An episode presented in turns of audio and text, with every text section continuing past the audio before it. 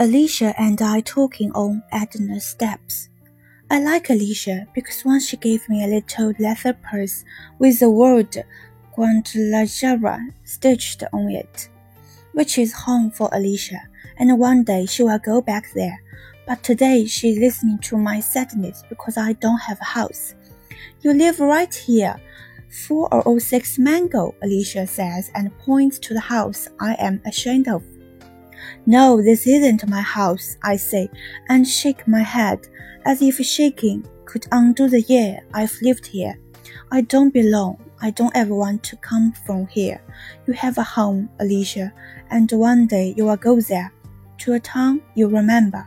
But me, I never had a house, not even a photograph, only one I dreamed of. No, Alicia says, like it or not, you are Mango Street, and one day you'll come back too. Not me, not until somebody makes it better. Who is going to do it? The mayor?